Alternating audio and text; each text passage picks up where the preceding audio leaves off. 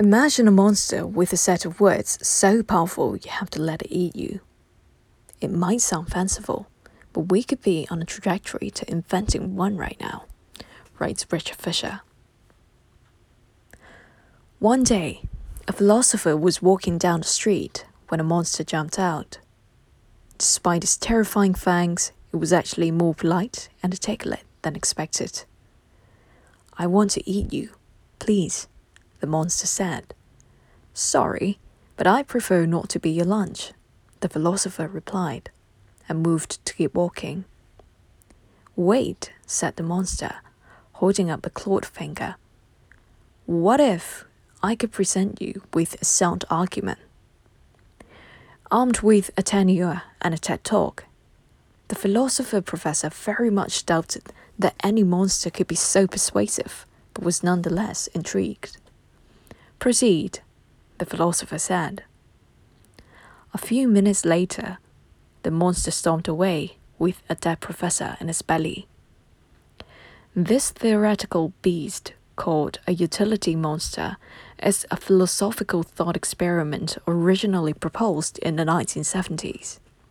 To reject his argument and stop it eating you, it asks you to discard a widely held and intuitive principle about how to weigh up right and wrong.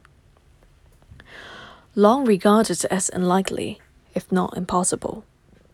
The utility monster is usually considered the stuff of fanciful imagination. However, according to some researchers, we could be on trajectory to building one. But it'll be made of silicon rather than flesh and claws. If they are right, we could soon have some tough choices to make if we want to avoid being eaten. To understand the monster's deadly argument, you first have to understand the ethical theory it was proposed to challenge. A prominent school of thought in moral philosophy called utilitarianism. The word utilitarianism is pretty dry some have pointed out it sounds like doing the laundry. But it actually is a profound way of thinking about happiness and human quest to prioritize a good life for most amount of people. Roughly sketched, a, utilitarian is guided by the principle that well-being can be sorted out and that we should aim to maximize it overall in the world. For many of his advocates, Utilitarianism offers a simple rule for deciding how to live life donate to charity and choose careers. But while the principle of maximizing well being and happiness can seem intuitively correct, there are some extreme cases where it feels less so. One objection to utilitarianism's most basic framing is that it would seem to permit acts that almost everybody would agree are wrong like killing or supporting deliberate suffering.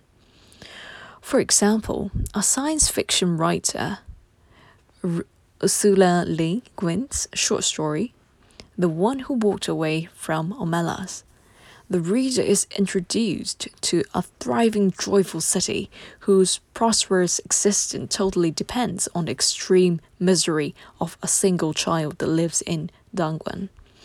If one were to add up the total happiness of the city, then it would massively outweigh the child's suffering.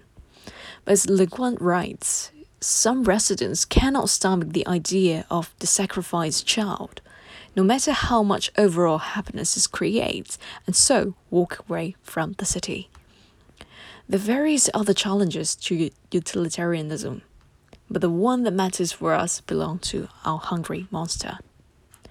Back on the street, when the utilitarian philosopher asked to be presented with a case to be eaten, the monster explains that it has a special way of experiencing well being.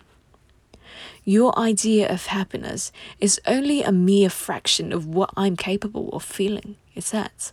I am as different to you, a human, as you are to an ant. If I eat you, it'll give me more well being and satisfaction than all human who ever have lived. The philosopher hesitates while trying to think of a counter argument. Well, gosh, that's certainly a valid, but I'm up. The professor is lunch. Of course, their responses to the monster.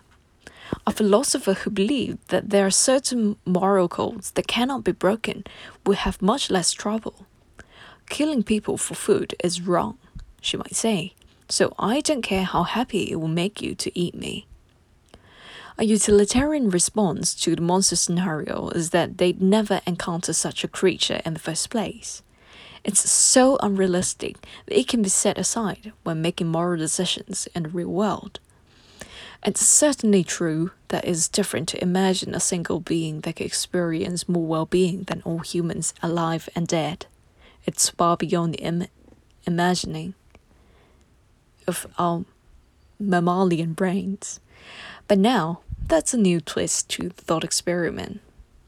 Nick Bostrom and Carl Shulman of the University of Oxford have proposed a way that a utility monster could, in principle, come into existence. It might be in the far future, but in laboratories and com- companies all over the world right now, they believe we may already be taking steps in that direction. Bostrom is one of the main academic proponent of the idea that we ought to prepare for the sudden arrival of the super intelligent machines, far smarter than the best human minds and capable of raising new ethical dilemmas for humanity. In a recent paper posted on his website, he and Shulman proposed scenarios where one of the digital minds could become a well being super beneficiary a term they prefer to monster because they believe such minds should be described with non uh, pejorative language. At this point, it's worth acknowledging that an intelligent digital mind might sound as unrealistic as a theoretical utility monster. If you don't have a scientific gene, all these might seem like handy stuff. What is not necessarily a possibility for new term? Many serious researchers believe that an AI that rapidly matches and exceeds our own intelligence is far from impossible. And when it happens, it will happen fast, creating new ethical and existential dilemmas, which they say are prudent to start thinking about now. The machine minds that we are building are becoming increasingly complex, says Bostrom, and we can clearly see a trajectory there even setting aside issues of superintelligence or human level. At least things that start to rival animals of various degrees of sophistication in terms of how their cognitive repertoires are already here or in the immediate horizon.